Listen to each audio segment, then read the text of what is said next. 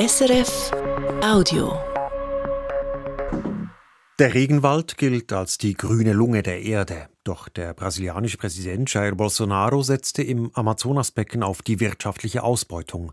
Er schwächte dafür die Gesetze und Kontrollen zum Schutz des Regenwalds. Die Abholzung schritt in Bolsonaros vierjähriger Amtszeit in Rekordtempo voran. Die organisierte Kriminalität profitierte. Aber es gibt auch Widerstand.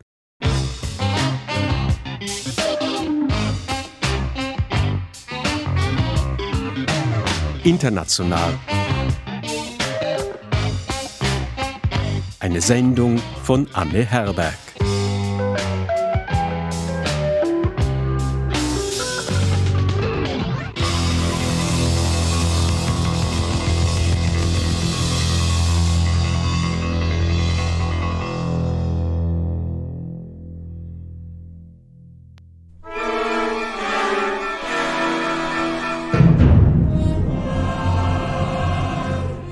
Floresta do Amazonas, eine musikalische Hommage an die Majestät des größten verbliebenen Regenwaldes der Welt.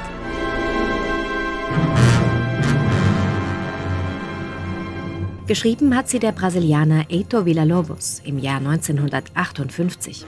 Ende Juli 2022 ertönt das Werk im vollbesetzten Teatro Municipal von Rio de Janeiro und untermalt eine fotografische Hommage an die grüne Lunge der Erde. Amazonia, das jüngste Projekt des weltberühmten Fotografen Sebastião Salgado. Ein endloses Meer aus Baumwipfeln, durchzogen von verschlungenen Wasserläufen und dicht bewaldeten Felsketten, aus denen Wasserfälle schießen. Darüber unendlicher Himmel, gleißendes Licht, das durch düstere Wolkengebirge bricht, die sich zu Wasserpilzen formen, in fliegende Flüsse verwandeln. Wolken, aus denen Regenmassen stürzen wie keilförmige Tornados.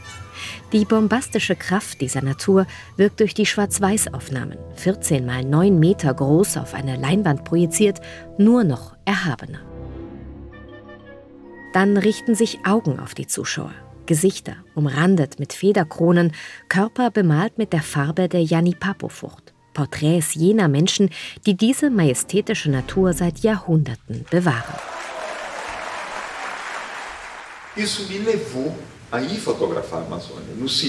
Ich wollte in dieser Ausstellung den unberührten Teil des Amazonas zeigen, den Teil, der noch nicht zerstört ist, in dem indigene Völker einen kulturellen Reichtum bewahren. Ich möchte, dass die Menschen verstehen, was der Amazonas ist, denn eine Fläche von 18 Prozent ist bereits zerstört. Der Amazonas wird von den Rändern her zerstört. Dort ist der Klimawandel schon spürbar. Die fliegenden Flüsse, die für Regen im Süden, in Argentinien und Paraguay sorgen, nehmen ab. Wir brauchen den Amazonas, um die Biodiversität zu erhalten. Wenn wir den Amazonas weiter zerstören, zünden wir eine Bombe aus Treibhausgas. Sebastião Salgado tritt gemeinsam mit Beto Marubo auf die Bühne. Der Indigene vom Volk der Marubo hat Salgado bei seiner Arbeit im Javari-Tal begleitet, einer entlegenen Region an der Grenze zu Peru und Kolumbien, in der die größte Anzahl an noch isoliert lebenden Völkern vermutet wird.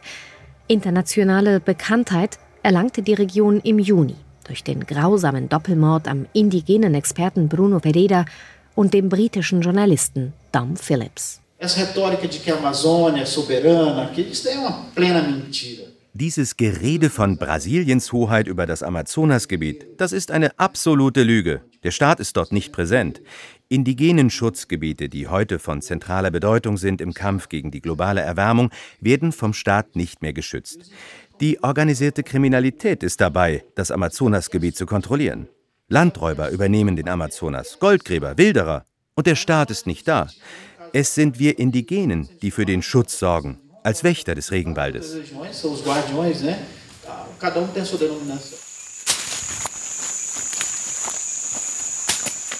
André Caripuna holt aus, zielt mit der Machete auf einen verwucherten Knoten aus Lianen, Dornen und Schlingpflanzen. Mit schweren Hieben bahnt der Kassike uns den Weg durch den Urwald. Copaiba-Bäume breiten ihr schattiges Dach aus, darunter Farne und Palmen verschlungen in innigem Grün, aus dem majestätische Baumriesen ragen, wie der elegante Ipe mit seinen gelben Blüten oder die Sumauma mit bis zu 50 Metern Höhe, die Königin des Regenwaldes. André führt eine steile Böschung hinauf. Plötzlich stehen wir auf einer Lichtung. Oder besser gesagt, vor Kahlschlag. Dicke Stämme, die vor kurzem noch in den Himmel ragten, liegen abgeschlagen im Unterholz. Wertvolle Hölzer, deren Bestände als gefährdet gelten. André streicht über den Stamm eines Castañedo-Baumes. Es macht mich so traurig, das zu sehen. All die Zerstörung auf unserem Land. Das hier ist gerade mal einen Monat alt. Vier Hektar haben sie etwa gerodet. Die fangen gerade erst an. Aber guck mal, da sind Markierungen zu sehen. Heißt, sie teilen das Land in Parzellen ein. Und der Raubbau wird Jahr für Jahr mehr. Das macht uns große Sorgen. André Caripuna trägt Jeans, ein graues Shirt und Flipflops. Er ist 28 und bereits Cacique, ein Anführer der Caripuna. Ihr rund 150 Hektar großes Schutzgebiet im Bundesstaat Rondônia ist eines von rund 500 indigenen Reservaten in Brasilien. Die meisten liegen am Amazonas und sind dort, das bestätigte kürzlich eine Studie der FAO, die wichtigsten Bollwerke gegen die Waldzerstörung. Die Verfassung von 1988 schützt sie.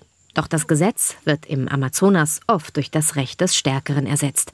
Heute ist das Caripuna-Land, laut dem unabhängigen Amazonas-Institut Immerson, das indigene Reservat Brasiliens, in dem am zweitmeisten abgeholzt wird.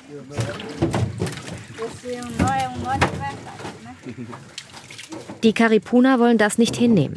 Deswegen überwachen sie ihr Land selbst. Mit GPS-Trackern, Satellitendaten und regelmäßigen Patrouillen. 2017 baten sie den indigenen Missionsrat CIMI um Unterstützung. Seitdem ist auch Lauda Vicuña immer dabei, eine 1,50 Meter große Nonne, die sich bereits Goldgräbern und Zuhältern in den Weg gestellt hat.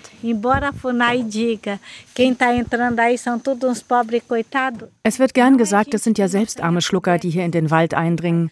Das mag auf manche Holzfäller zutreffen, aber sie werden angeheuert, das Holz wird verkauft, dann wird im Unterholz Feuer gelegt, Gras wird gesät, Rinder draufgestellt und niemand vertreibt sie. Das alles ist nur in Komplizenschaft mit mächtigen Leuten möglich, die Zerstörung und Landraub weiter vorantreiben.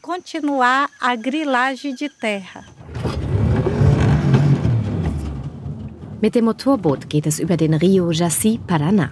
Träge und glatt wie ein Spiegel fließt er dahin. Immer wieder treffen wir auf Fischer. Kamera weg, sagt André. Alles illegal. Dann muss er wieder Sandbänken und Baumstämmen ausweichen, denn der Fluss führt ungewöhnlich wenig Wasser. Es ist sehr trocken. Dabei beginnt die Trockenzeit hier eigentlich erst im Oktober. Das ist auch eine Folge der massiven Abholzung. Siehst du dort? Da liegt das Schutzgebiet Yassi Paraná. Aber Bäume stehen da nur noch am Ufer, wie eine Fassade. Gleich dahinter beginnen die beiden und Fasandas. Das Land der Kadipuna war einst Teil eines grünen Gürtels aus weiteren Schutzgebieten, einem Reservat für traditionelle Kautschukpflanzer und einem Nationalpark. Eine Art Barriere gegen das Vordringen der Agrarindustrie gen Norden. Doch das Parlament von Rondonia beschloss am 20. April 2021 um 10 Uhr abends, die strategisch wichtigen Gebiete um 200.000 Hektar zu reduzieren. Das entspricht in etwa der Fläche von Berlin, Hamburg und Köln zusammen. So einen drastischen Einschnitt hat es noch nie gegeben. Die Begründung, die Gebiete stünden Rinderweiden im Weg. Das oberste Gericht des Bundesstaates erklärte die Entscheidung später zwar für verfassungswidrig, aber niemand kam, um die Eindringlinge zu vertreiben. Gegen den Abgeordneten hinter dem Projekt wird inzwischen übrigens wegen mafiöser Verstrickungen in Landraub ermittelt. Nessa Resex Jaci-Paraná tem para mais de 160 mil cabeças de gado. Es gibt dort mittlerweile 160.000 Rinder. Was sagt uns das? Das heißt, obwohl der Beschluss illegal ist, gibt er dem Landraub in den Schutzeinheiten politische Rückendeckung. Und wenn erstmal abgeholzt ist, Gras gesät wird und Rinder darauf getrieben werden, sagen sich die Leute, ja, jetzt ist es halt so. Das heißt, da werden Fakten geschaffen. Então você cria um fato político. Grillaging nennt man diese Form der Inbesitznahme von fremdem Land in Brasilien. Dahinter steckt Grilo, das brasilianische Wort für eine Grille. Denn früher verschloss man gefälschte Land- und Eigentumstitel gern in einem Kasten voller Insekten, die das Papier anfraßen, sodass es später alt aussah. Eine Form, die Dokumente glaubwürdig erscheinen zu lassen. Das braucht es heute nicht mehr. Grundstücke kann man mit den entsprechenden GPS-Daten heute einfach selbst registrieren. Online. Damit sind sie zwar noch nicht legalisiert, aber die Prüfung zieht sich hin. Grillaging gilt heute als Hauptmotor der Abholzung am Amazonas. Auch auf dem Land der Indigenen gibt es bereits 87 illegale Anmeldungen. Auf einer stehen wir jetzt. Menos de 50 metros. Você está vendo a casa? Invasor. Dort wollten wir ein neues Dorf errichten, sagt André. Er zeigt auf ein einfach zusammengezimmertes Holzhaus nur 50 Meter von einer gerodeten Fläche entfernt. Nun ist daneben eine Plastikplane gespannt, wohl der Unterschlupf der illegalen Holzfäller. Und eine Botschaft prangt an der Tür. Wenn du dich ruhig verhältst, dann werden wir gute Nachbarn sein, steht da in krakeligen Buchstaben mit schwarzer Kohle geschrieben. Eine Drohung, so interpretiert das André. Es ist nicht die erste. Deswegen hat er sich das lange schwarze Haar kurz geschnitten, trägt eine weiße Baseballkappe. Das fällt weniger auf. Plötzlich warnt sein Sohn. Von fern ist eine Motorsäge zu hören. André drängt zur Umkehr. Nós pode andar aqui nossos espaços apenas 2 km a 1 km. Wir können uns nur noch in einem Radius von einem bis zwei Kilometern frei bewegen, weil wir regelrecht von den Eindringlingen umzingelt sind. Wir sind ständig in Gefahr. Doch für uns ist es wichtig, uns zu bewegen. Der Wald ist unser Haus. Wir jagen und wir fischen. Wir sind es gewohnt, weite Wege zu gehen. Diese Erde hier ist unser Leben, das Land unserer Vorfahren. Nun sind wir gefangen in unserem eigenen Haus. Das passiert, weil das Gesetz geschwächt wurde. Tem uma lei, mas que está enfraquecida. E por isso que está acontecendo isso. Deswegen sind die Kadipuna vor Gericht gezogen. Sie klagen gegen den Bundesstaat Rondônia, gegen die indigenen Behörde Funai und die Regierung von Jair Bolsonaro. Com esse governo fortaleceu muito. Unter dieser Regierung ist es sehr viel schlimmer geworden mit der Abholzung. Für sie ist der Amazonas eine Ware. Sie hat alle Kontrollbehörden geschwächt. Die Eindringlinge müssen keine Strafen mehr fürchten. Sie fühlen sich unterstützt, auch von Gesetzesvorhaben, die Schutzgebiete zur Ausbeutung freigeben wollen. Für uns Indigene ist das eine große Gefahr. Es wäre das Ende unserer Territorien. Keinen Zentimeter mehr wolle er für Schutzgebiete hergeben, versprach Jair Bolsonaro bereits vor Amtsantritt 2019. Stattdessen soll indigenes Land für die wirtschaftliche Ausbeutung freigegeben werden. Dazu liegt bereits ein ganzes Gesetzespaket im Kongress. Und Bolsonaros einstiger Umweltminister, Ricardo Salles, schlug vor, die mediale Ablenkung während der Corona-Pandemie zu nutzen, um Umweltauflagen zu schwächen. Der Ausdruck, den er dazu benutzte, ist bezeichnend. E. Lasst uns schnell die Rinderherde drüber treiben. Das ist, wie gesagt, wortwörtlich zu nehmen. Inzwischen musste Salles zurücktreten. Gegen ihn wird wegen Verbindungen zur Holzmafia ermittelt. Den Anstoß dazu gab unter anderem Alexandre Saraiva. Als oberster Polizeichef im Bundesstaat Amazonas hatte er Ende 2020 die größte Operation gegen illegale Holzhändler angeführt. Kurz darauf wurde Saraiva von seinem Posten suspendiert. Ohne jeglichen Zweifel. Die Amazonasregion ist heute ein Land ohne Gesetze. Die Regeln werden von der organisierten Kriminalität gemacht, die ihren Gewinn aus dem Drogenhandel bezieht, aus Holzschmuggel und illegalem Goldbergbau. Wo es was zu holen gibt, da mischt sie mit. Dabei kann sie längst auf die Unterstützung von Politikern zählen, nicht nur auf lokaler Ebene. Sie streckt ihre Tentakel sogar in die höchsten Sphären der brasilianischen Regierung. Das hat unser Schlag gegen die Holzmafia deutlich gemacht. Der Umweltminister hat nicht uns, sondern die Illegalen unterstützt. Alexandre Saraiva ist nicht der einzige Beamte, der unter der Bolsonaro-Regierung wegen seinem entschlossenen Vorgehen gegen Umweltverbrechen suspendiert wurde. Auch Bruno Pereira gehörte dazu, der im Juni gemeinsam mit dem britischen Journalisten Dom Phillips ermordete Indigenenexperte. In der indigenen Schutzbehörde Funai wurden Chefposten derweil mit evangelikalen Pastoren oder fachfremden Militärs besetzt. Ebenso wurde Ugo Loss kaltgestellt, der jahrelang die Umweltfahndung der Naturschutzbehörde Ibama leitete. Nach einem spektakulären Schlag gegen Holzdiebe und Goldgräber musste er für fast anderthalb Jahre in den Innendienst. Er ist einer der wenigen, die heute noch auf Presseanfragen reagieren. Es gab früher auch keine institutionelle Taskforce, die im Kampf gegen die Abholzung perfekt funktioniert hätte, das nicht. Aber während sich die Verbrecherbanden immer besser organisiert haben, hat sich der Staat selbst geschwächt. Früher hatten die Holzdiebe und Goldgräber Angst vor uns. Wenn wir in die Stadt kamen, hielten alle den Atem an. Heute gibt es Goldgräbervereinigungen, Holzfällerkooperativen, Genossenschaften von Landspekulanten, die immer mehr an Einfluss gewinnen. Mit ihren illegalen Geldern finanzieren sie Wahlkämpfe von Politikern, die ihre Interessen vertreten. Stadträte, Bürgermeister, inzwischen auch Parlamentsabgeordnete bis nach Brasilia.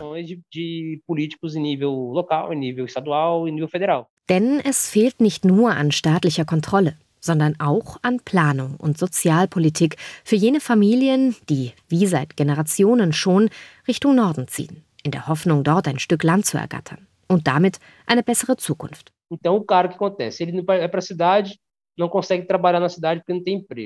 Stellen wir uns so einen Mann vor. In der Stadt findet er keine Arbeit, von der er leben kann. Dann geht er aufs Land. Dort ist aber alles bereits besetzt von Großgrundbesitzern. Aber von irgendwas muss er ja leben. Entweder also schließt er sich den illegalen Goldgräbern an oder er wendet sich an die Grilleros, die illegalen Landhändler, die preiswertes Land anbieten. Das befindet sich heute meistens auf illegal angeeignetem staatlichem Land und in Schutzgebieten. Der Mann kauft also so eine Parzelle ohne Titel. Darauf bekommt er aber keine Lizenz für Rinderzucht. Also beginnt er abzuholzen und Rinder illegal zu halten. Was ich sagen will, der Entscheidungshorizont dieser Menschen ist minimal. Um zu überleben, haben sie oft nur die Alternative, in die Kriminalität einzusteigen. Genau das passiert heute im Amazonas. Es ist die Geschichte der American Frontier. Nur, dass der wilde Westen im Norden Brasiliens liegt und ein Ökosystem bedroht, das eine zentrale Rolle für das Klima auf der ganzen Welt spielt. Niemand erklärt das besser als der Wissenschaftler Carlos Nobre. Vor Bolsonaro Teil des Teams von Brasiliens renommierter Weltraumbehörde INPE, die die Abholzung am Amazonas per Satellitendaten überwacht. Estaria num, num estado muito grave der Amazonas ist in einem ernsten Zustand, wie ein Patient, der dahin sieht und der sich einem Punkt nähert, ab dem er sich nicht mehr erholen kann.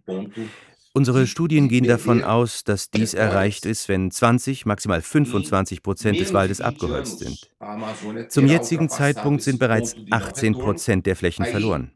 Die globale Erwärmung beschleunigt den Prozess der Degradierung.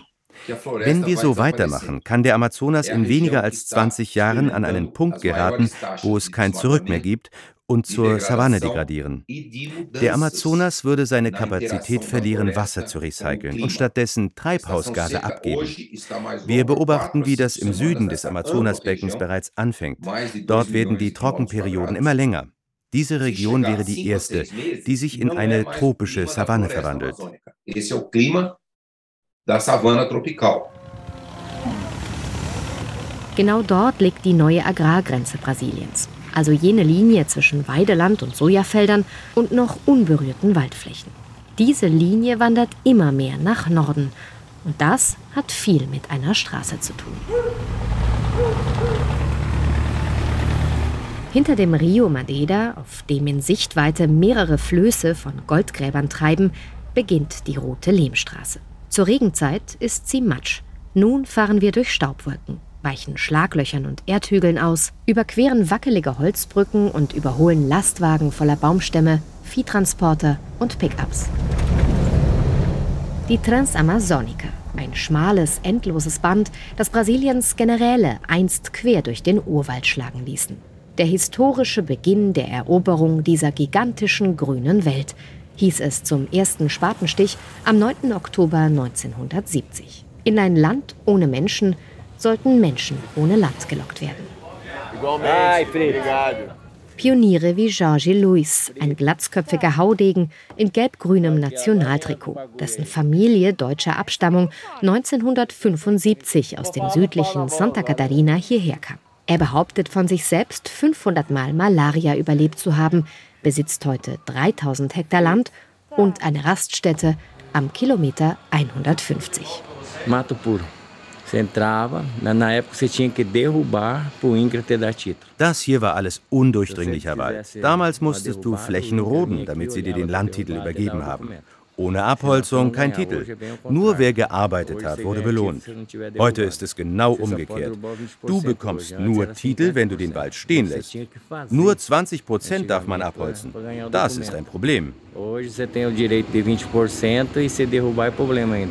Entregar para não entregar war das Motto damals. Amazonien, dieses undurchdringliche und unheimliche Gebiet voll wilder Tiere und indianischer Völker, sollte besiedelt werden, um es nicht an irgendjemand anderen zu verlieren. Dieser Gedanke hat die letzten 50 Jahre überlebt, nicht nur bei Jorge Luis an der Transamazonica, auch bei denen, die heute wieder in Brasilia regieren. As ONGs querem impedir de trabalhar. Die NGOs wollen uns hier verbieten zu arbeiten. Warum ausgerechnet hier? Na, weil der Amazonas voller Reichtümer ist. Bolsonaro hat immer gesagt, der Amazonas gehört uns, nicht dem Ausländer. So Gott will, gewinnt er die Wahlen. Denn es stimmt nicht, was die Leute sagen, dass der halbe Regenwald abgeholzt wird. Hier gibt es genug Wald. Nicht mal ein Prozent ist abgeholzt. 50% desmatado, aqui não está 1% do Amazonas desmatado. Das Prestigeprojekt der Militärs ist heute nichts als Staub. Rot, manchmal gelb, links und rechts Weideland, mal mit, oft aber auch ohne Rinde. Ab und an eine Siedlung mit Sägewerken und Traktorwerkstätten, dann wieder Buschland, Sumpf, verbrannte Flächen, verkohlte Baumstümpfe. Am Horizont Rauchsäulen und immer wieder Abzweigungen. Norva Wieder steht auf einer Neues Leben.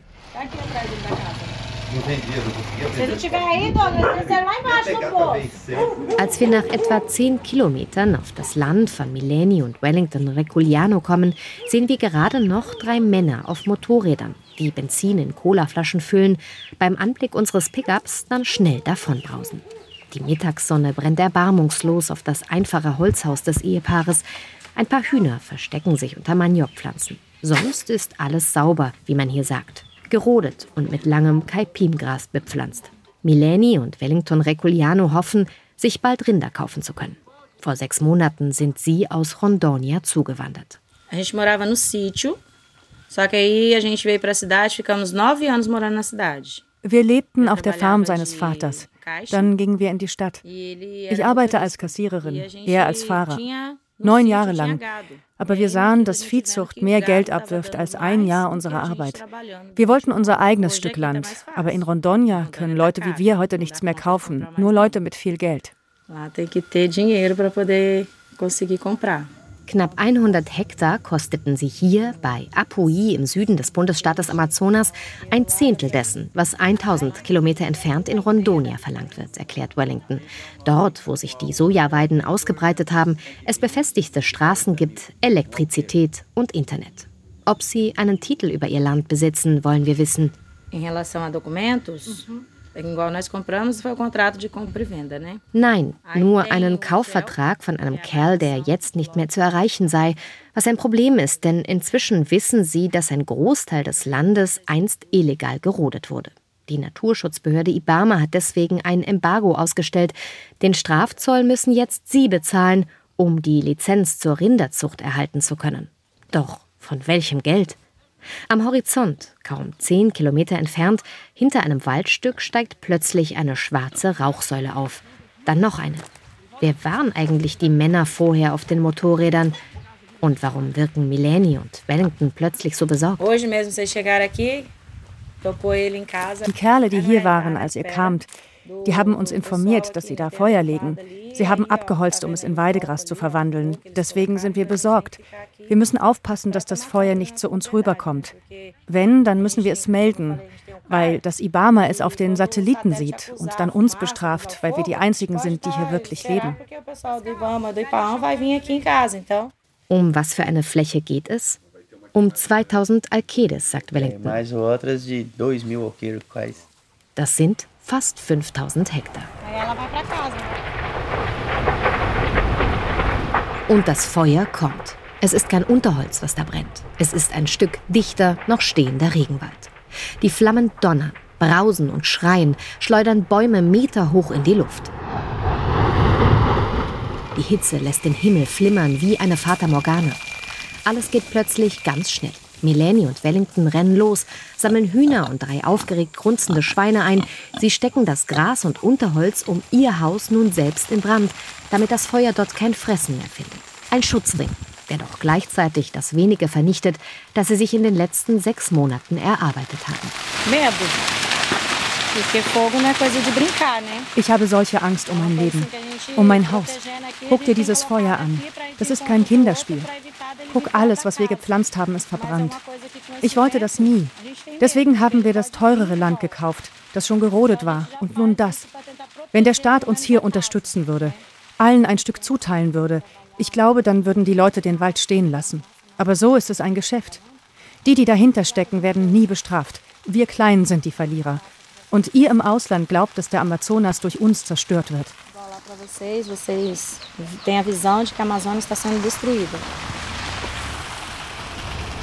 Laut Daten der Weltraumbehörde INPE ist Apuí heute die Gemeinde im Amazonasgebiet, in der 2022 am meisten Waldflächen vernichtet und am meisten Brände gemeldet wurden. Sie gehört zu den zehn Städten Brasiliens, die aktuell am meisten Treibhausgase in die Atmosphäre ausstoßen, neben Megacities wie São Paulo und Rio de Janeiro.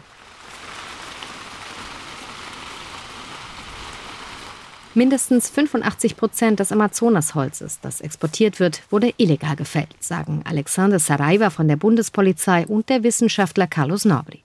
Dazu wurden vergangenes Jahr 19.000 Tonnen Gold illegal ausgeführt.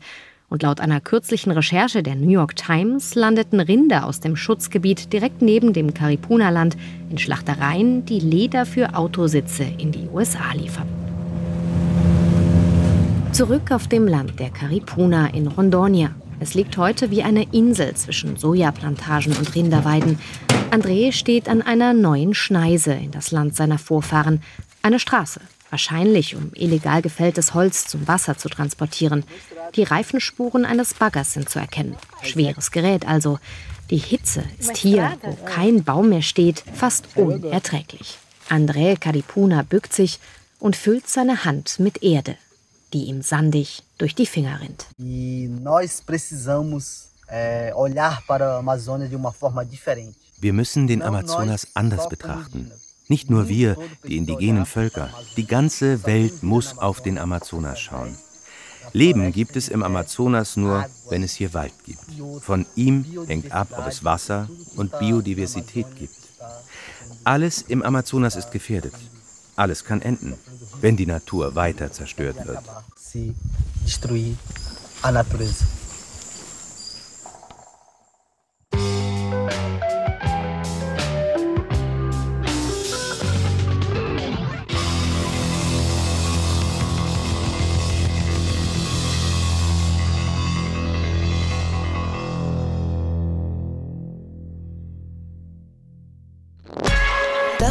Podcast von SRF.